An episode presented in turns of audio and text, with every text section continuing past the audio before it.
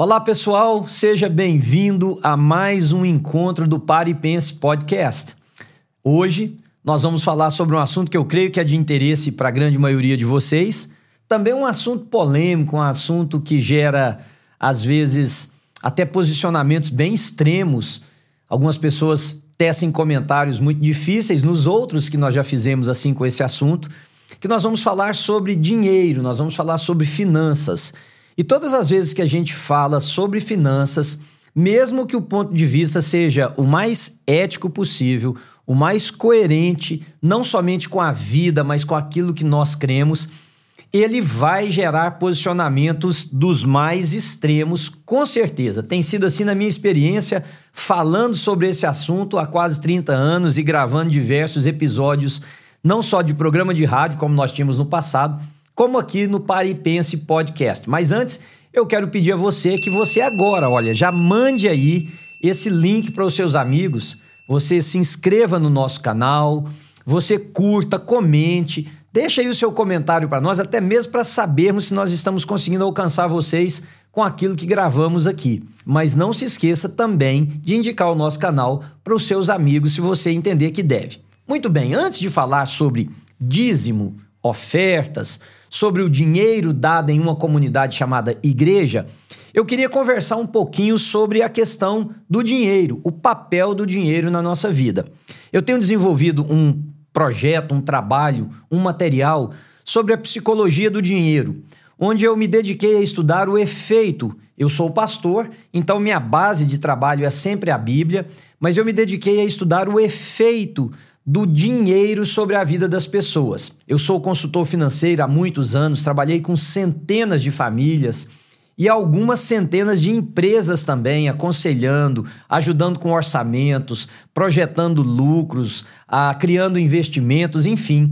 E eu venho percebendo ao longo dos anos que as pessoas são afetadas de uma forma muito forte emocionalmente pelo dinheiro. Por exemplo, quando nós falamos sobre investimentos, uma das coisas que mais determina a maneira com que as pessoas vão investir não é a lógica do investimento que elas fazem, porque elas não pensam necessariamente, elas não usam necessariamente só a razão para determinar que tipo de investimento elas vão fazer. Elas usam, sem estarem percebendo, suas emoções.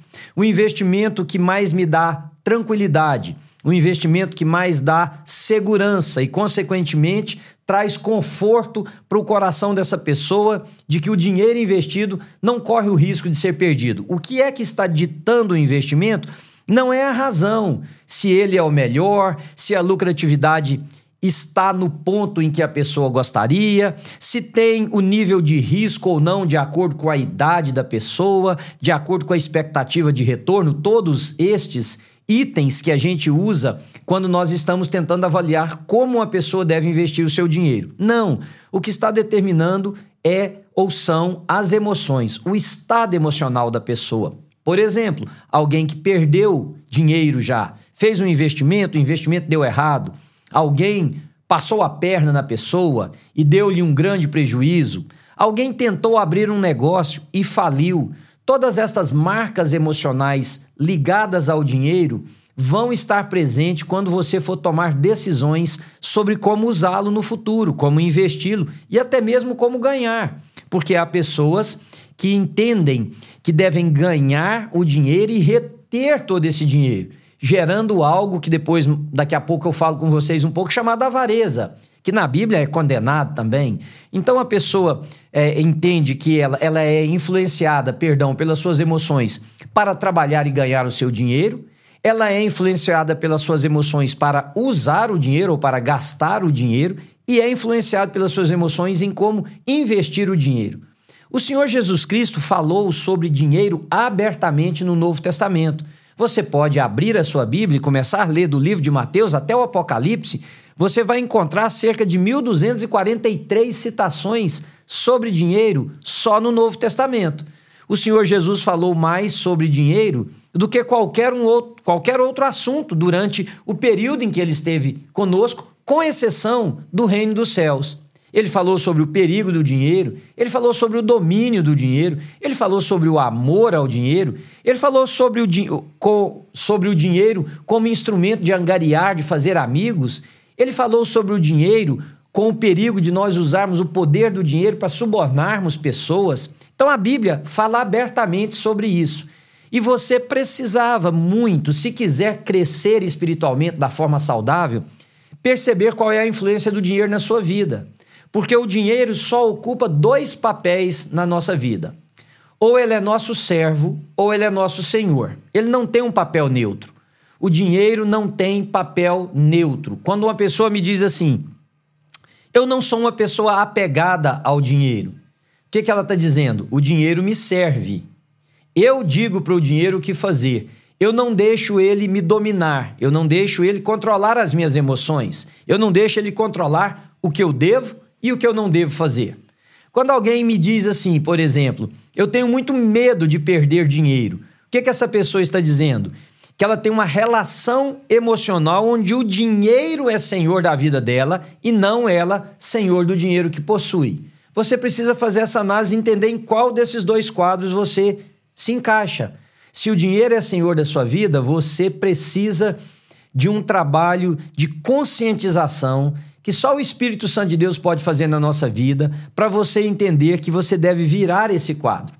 E se você é senhor do seu dinheiro, você já deu um passo muito grande para compreender melhor o que eu vou falar aqui para vocês nesse podcast. Porque o nosso encontro, eu neste encontro eu não vou falar sobre orçamento, eu não vou falar sobre maneiras de investimento, eu não vou falar sobre como aumentar a rentabilidade da sua empresa, não é o alvo deste podcast em especial. O alvo desse podcast é nós falarmos sobre as contribuições financeiras que você faz com a sua comunidade de fé.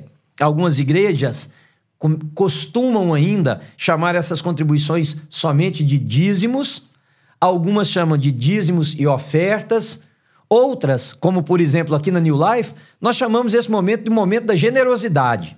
Algumas igrejas chamam de momento de gratidão. Não importa a terminologia usada, essa parte é um momento da liturgia do nosso culto onde nós consagramos a Deus parte daquilo que ele nos tem dado para que possa ser usado, em primeiro lugar, para a honra e glória de Deus, também para fazer crescer o reino de Deus na face da terra, abrindo igrejas, ajudando missionários, fazendo obras assistenciais, melhorando o prédio de uma igreja determinada, investindo em ministérios na sua igreja local, diversas e diversas frentes serão sustentadas, iniciadas, mantidas por esse dinheiro comunitário que nos domingos ou no dia de culto aí na sua comunidade a gente coloca juntos. Seja você chama de oferta, de dízimo, generosidade ou gratidão.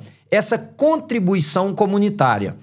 Mas existe também entre nós pessoas que entendem que esse momento não deveria existir. Então, em primeiro lugar, eu acho que nós precisamos olhar biblicamente o que era parte de um encontro a Deus, porque a Bíblia não dá ordem litúrgica de culto.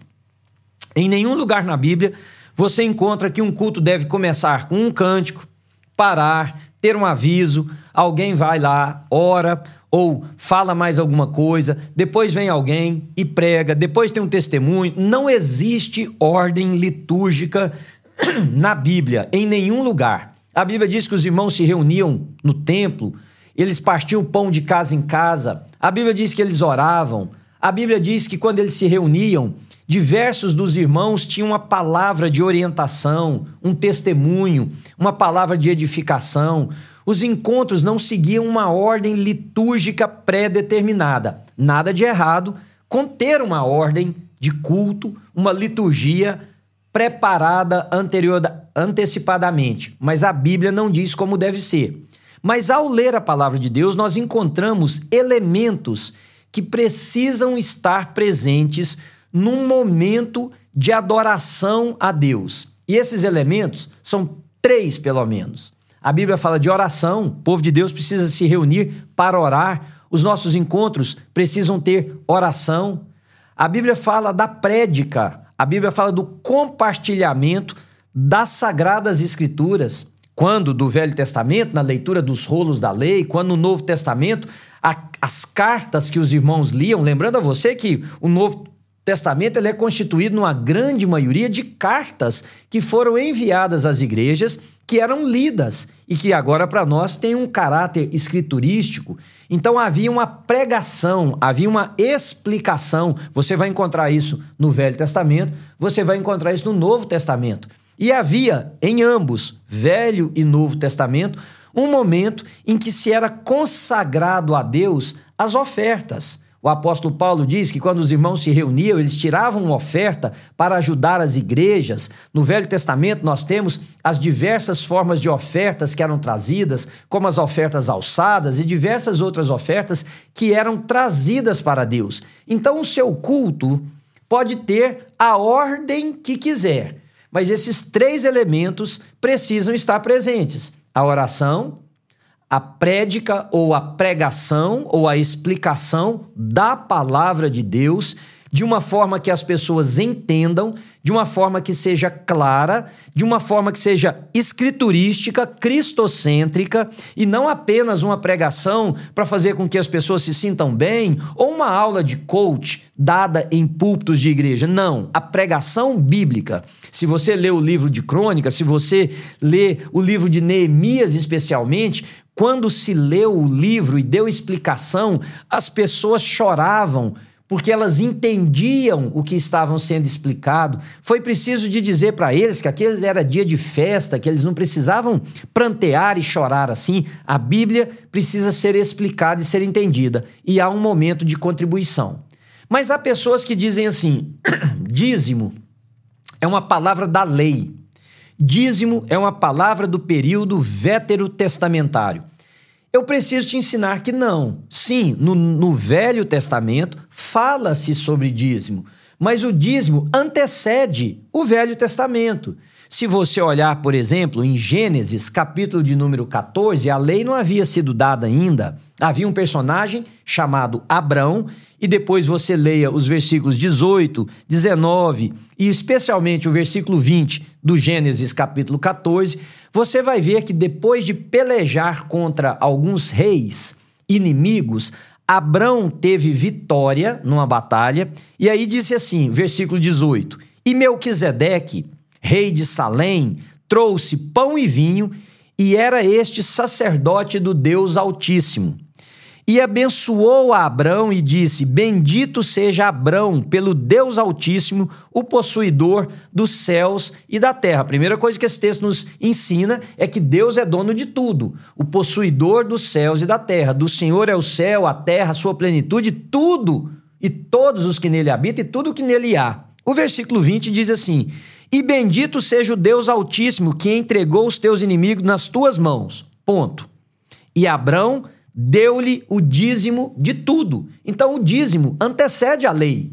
Agora a pergunta é: de onde Abraão aprendeu a dar o dízimo? Porque se é, nós estamos falando do patriarca, e se nós estamos falando de um período antes da lei ter sido dada, quem ensinou Abraão a dar dízimo? O dízimo era uma prática dos povos, mesmo antes do povo de Deus. Abraão vem da terra dos caldeus, de entregar àquele a quem se tributava qualquer tipo de honra, de glória, uma parte do que tinha, uma parte do seu ganho, uma parte do seu dinheiro, como forma de honrar, como forma de agradecer e como forma de demonstrar submissão. Foi por isso que Abraão deu o dízimo a Melquisedeque. Então o dízimo antecede a lei. Dízimo está muito mais ligado ao reconhecimento de quem Deus é do que uma porcentagem ou uma determinação na lei veterotestamentária. Dízimo tem a ver com a liberalidade do coração, dízimo tem a ver com o reconhecimento de que Deus é Senhor de tudo que nós temos, de tudo que nós somos, de tudo que nós possuímos. Então não aceite mais alguém dizer para você que dízimo foi instituído pela lei. Não, o dízimo, que era esta prática, foi incorporado na Torá, na lei do povo de Israel, com a mesma finalidade que ela cumpria antes, tá? Segundo, vamos para um outro patriarca também, o Deus de Abraão, Isaac e Jacó. Agora nós estamos falando de Jacó, livro do Gênesis, capítulo de número 28. Você conhece a história, se não conhece, leia depois o capítulo 28. Jacó luta com um anjo. Em ambas as passagens, tanto o, o, o sacerdote Melquisedeque quanto aqui o anjo do Senhor, nós sabemos que está fazendo alusão a Jesus Cristo. E aqui Jacó, depois de lutar com aquele anjo, naquele lugar que se chamou Betel, o versículo 29 diz, 22 diz assim: E esta pedra que tenho posto por coluna será casa de Deus, daí o nome Betel. E de tudo quanto me deres, certamente te darei o dízimo. Bom, aí você pode dizer: esse menino aprendeu do pai dele. Era um costume que já era passado. Novamente, reconhecendo superioridade, reconhecendo honra, dando glória, reconhecendo submissão a esta, a esta pessoa ou a este Deus, dar o dízimo não é prática isolada do Velho Testamento. Aí você pode dizer, ou alguns dizem, que no Novo Testamento não se manda mais dar o dízimo. Bom, novamente, é um equívoco. O Novo Testamento fala abertamente das arrecadações que eram feitas nas comunidades de fé. Aí você diz, mas não diz 10%, não diz dízimo. O Senhor Jesus, uma vez conversando com os religiosos, o Senhor Jesus disse assim: vocês dão o dízimo de tudo. O Senhor Jesus falando a religiosos, Novo Testamento. A partir do nascimento de Cristo para frente, nós temos as citações que nós chamamos do Novo Testamento. Jesus dizendo: vocês têm uma prática que já vem, presta bem atenção. Os seus pais faziam, vocês fazem essa prática. Agora Jesus está falando: vocês dão o dízimo de tudo do endro, da hortelã, do cominho, das ervas do quintal. Ora, se Jesus quisesse abolir, Jesus diria assim: parem com isso, está errado, não é mais para esse período, acabou no Velho Testamento. Não, Jesus não diz isso. Jesus diz assim: vocês dão o dízimo de tudo, vocês dão o dízimo da hortelã, do cominho, da, do endro, de, vocês dão os dízimos de tudo, mas vocês, até das hortaliças, eles davam dízimo. Mas vocês rejeitam os princípios básicos do amor, da misericórdia, da justiça. Vocês deviam fazer estas coisas, amor, misericórdia e justiça, sem negligenciar as outras. Ou vocês deveriam fazer essas coisas, dar o dízimo, sem negligenciar as outras. Então Jesus não disse para, termina, acabou. Jesus deu continuidade agora com uma percepção diferente. Porque no Novo Testamento tudo deveria ser entregue para o Senhor. Então, é muito mais sério, é muito mais pesada a perspectiva do Novo Testamento sobre os dízimos e as ofertas do que é no Velho. Mas não houve interrupção, tá? Agora eu quero te apresentar um terceiro elemento. Esse elemento é extra-bíblico e eu gostaria que você acompanhasse a minha linha de raciocínio um pouquinho. Será que você precisa ser convertido para dar dízimo e oferta? Olha que pergunta complicada que eu estou te fazendo. E por que, que eu estou fazendo essa pergunta? Eu falei que eu iria pensar extra-bíblico com vocês. Vamos supor que na cidade que você mora, no país que você mora, eu moro nos Estados Unidos, vou falar da nossa realidade aqui, você mora em outros lugares, pensa na sua realidade. Quando meus filhos eram pequenos, eles estudavam numa escola pública. E essa escola pública, como qualquer escola pública do mundo, também passa as dificuldades. O que é que acontecia de tempo em tempo naquela escola? Os pais eram convidados a dar contribuição. Contribuição que serviria para comprar a material de pintura para as crianças, sei lá, melhorar alguma coisa na sala de aula. Eu precisava ter uma lei que me dissesse se era para me dar 1%, 2%, 3%, 10% do que eu ganhava? Não. O que me move, o que me movia e o que moveu tantos pais e tantas mães ao longo dos anos a contribuírem foi a gratidão. A gratidão de os filhos terem uma escola para ir.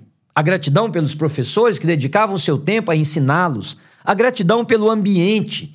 Então aquela contribuição que eu poderia chamar de oferta para a escola ela é livre pela compreensão que eu tenho do bem que aquela escola exercia na vida dos meus filhos. A mesma coisa alguns anos depois. Meus filhos foram para escolas particulares.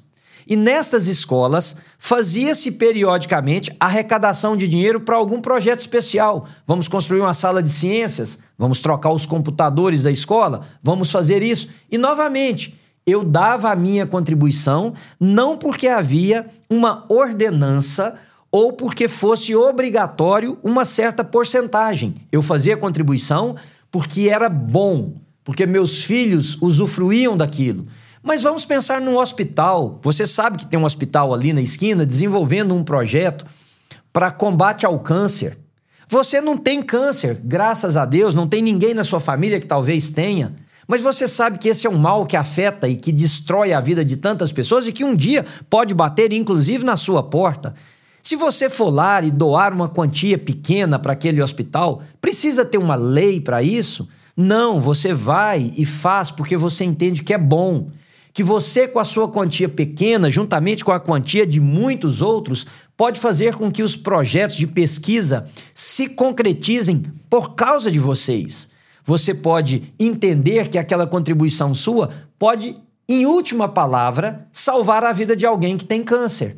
Então, uma pessoa que frequenta uma igreja, por exemplo, que está num bom. Afinal de contas, se você frequenta uma igreja, é porque você escolheu aquela igreja para ser a sua. E você deve ter escolhido por razões que fundamentam essa escolha. Tipo, eu escolhi essa igreja porque essa é uma igreja centrada, essa é uma igreja bíblica, essa é uma igreja sem escândalos, essa é uma igreja coerente com a vida, essa é uma igreja onde eu encontro o lugar para que eu sirva para que eu possa também receber ensinamento, aconselhamento. Esta igreja vai influenciar meu casamento, se você é casado, minha vida, as escolhas que eu fizer, atra através das pregações do pastor e dos ensinos aqui. Essa igreja vai influenciar meus filhos. Então você escolheu uma igreja porque você decidiu que aquele seria um bom lugar para você e a sua família estar. Ora, se é verdade, eu te faço a mesma pergunta tem que ter uma lei dizendo que é X% para você poder doar, contribuir, dizimar, dar o nome que você quiser àquilo que você faz na sua comunidade de fé? Não precisa. Ah, então por que, que vocês não fazem?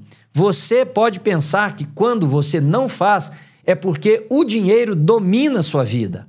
A Bíblia chama isso de avareza. Não há outra razão pela qual uma pessoa não use o seu dinheiro para fazer o bem para os outros a não ser a avareza. A avareza é que impede alguém de ter prazer num dinheiro que gasta consigo mesmo para dar um presente para alguém, para fazer o bem para alguém, muito mais para doar em uma instituição, para doar em uma igreja. E a avareza é um domínio satânico um domínio satânico. Você pode ler o Novo Testamento em alguns lugares que fala das qualificações daqueles que não herdarão o reino de Deus, que ficarão fora da cidade santa, falando da vinda de Jesus, do final dos tempos, da nossa eternidade. Fora ficarão, entre outros, os avarentos, porque o avarento está sob o domínio de uma outra deidade que Jesus chamou de mamon. Quando você não consegue usar o seu dinheiro com a liberdade que você deveria, especialmente naquilo que é para fazer o bem para os outros, naquilo que é para contribuir com a sua comunidade de fé, você está debaixo de uma influência que Jesus chamou de maligna. Jesus disse: vocês não podem servir a dois senhores, ou vocês vão agradar um e desagradar o outro, ou vocês vão amar a um e odiar ao outro, vocês não podem servir a Deus e a mamon. Porque mamon vai exigir de você a devoção que só Deus é digno de receber. E como é a mamon que você está sendo devoto, você não entende que precisa adorar este Deus único e verdadeiro, inclusive com seus bens, com seu dinheiro, com as suas ofertas, com seus dízimos. Então, para encerrar aqui o nosso pensamento sobre isso, eu quero sugerir a você que você comece a repensar a sua vida. Por que, que você não consegue dar o seu dízimo? Por que, que você não tem alegria em contribuir financeiramente com a sua comunidade de fé? Por que, que você não consegue fazer as suas ofertas? Por que, que precisa haver um abuso? Por que, que alguém precisa invocar coisas que não tem nada a ver para fazer com que você enfie a mão no seu bolso e contribua com a sua comunidade de fé. Isso se chama manipulação. Isso é tão maligno quanto tirar de Deus aquilo que lhe é devido. Isso é maligno, não entre nessa. Mas você precisa entender que a adoração a Deus envolve também o senhorio dele sobre aquilo que temos. E aí eu quero desmistificar uma outra coisa, porque várias vezes eu ouvi pregadores dizendo isso, e eu acho que com boa intenção o estrago é muito maior do que nós imaginamos. Muitas pessoas dizem assim: você precisa investir no céu. No céu não tem banco. No céu não tem instituição financeira. Esse dinheiro seu que você entrega na sua comunidade de fé, na sua igreja, não vai para o céu. Não tem nem jeito. Não tem como fazer PIX, transferência para o céu. Ele é aqui ele é da sua comunidade local, ele é terreno, ele é para ser usado numa parede, numa pintura, num aparelho de som, ele é para ser investido na vida de uma pessoa, ele vai ser gasto aqui. Não tem banco no céu. Eu ouvi várias pessoas dizendo: você precisa depositar o seu dinheiro no banco do céu. Não tem banco no céu, desencana, sai dessa ideia, não tem nada a ver com a Bíblia. Seu dinheiro é aqui, colocado junto. Os irmãos de uma comunidade local vão transformar esse ambiente, vão transformar esse local, vão empreender novos ministérios, vão enviar missionários, vão fazer diversas coisas aqui na terra, onde o nome de Deus vai ser glorificado. Aí sim, você vai entender o que o Senhor Jesus disse: ajuntem para vocês tesouros no céu. Mas esse tesouro no céu não quer dizer que você pega o seu dinheiro daqui e manda para o céu é que esta compreensão sua do que é a vida do reino, os princípios do reino, a convivência comunitária, vai fazer com que esses investimentos, entre aspas, essa colocação do nosso dinheiro, é como se você estivesse juntando tesouros no céu, porque isso agrada a Deus. E lá, o ladrão não rouba, a traça e a ferrugem não destrói, não comem, não, não faz seu dinheiro perder. Lá sim, diante dos olhos de Deus, isso fica como um memorial eterno. Então pergunte para você mesmo: se você disser, não dou o dízimo na minha igreja porque eu não confio na minha igreja, eu acho que você está fazendo uma coisa também muito errada. Você confia em ficar lá? Você confia em ouvir o que esse pastor ou essa pastora ensinam? Você confia em deixar sua família lá? Mas você não confia em dar o seu dinheiro. Ora, se essa igreja não é digna de receber o seu dinheiro, a sua oferta, procure uma outra que seja digna de ambos, de você estar lá e de você também contribuir. Mas não se coloque numa posição de não trazer para Deus como parte de culto. Não é de compra, não é de barganha, não é para receber mais, não é para ter mais lucro, como parte de adoração a Deus. Não deixe de trazer isso porque você não confia em uma igreja. Mude de igreja e comece a fazer isso. Mude de comunidade e comece a fazer isso. Agora, por último, eu quero te dizer que Deus ama quem dá com generosidade, com alegria, é o que diz o Novo Testamento. O Senhor se agrada naquele que faz isso, porque é parte da compreensão de quem nós somos, de quem é Deus, do que Deus faz na nossa vida, de que Ele é Senhor de tudo, dos céus e da terra, Ele é dono de todo ouro, toda prata, tudo que nós temos, pouco ou muito, vem em primeiro lugar das mãos de Deus e reconhecendo isso, o seu senhorio, a sua majestade, o seu poder, a sua glória, voluntariamente nós trazemos para cultuar, assim como fez Abraão com Melquisedeque, assim como foi que Jacó fez também, consagrando o dízimo a Deus. Eu e você devemos fazer isso. Eu espero ter te abençoado. Esse foi mais um podcast aqui do Pare e Pense. Se você entende que essa palavra pode abençoar alguém, envie aí para os seus amigos, mas não se esqueça, curta o nosso canal, se inscreva, clica aí no sininho, porque vamos, voltar a ter a podcast subindo semanalmente para que você possa caminhar um pouco mais em conhecer a Deus. Deus te abençoe.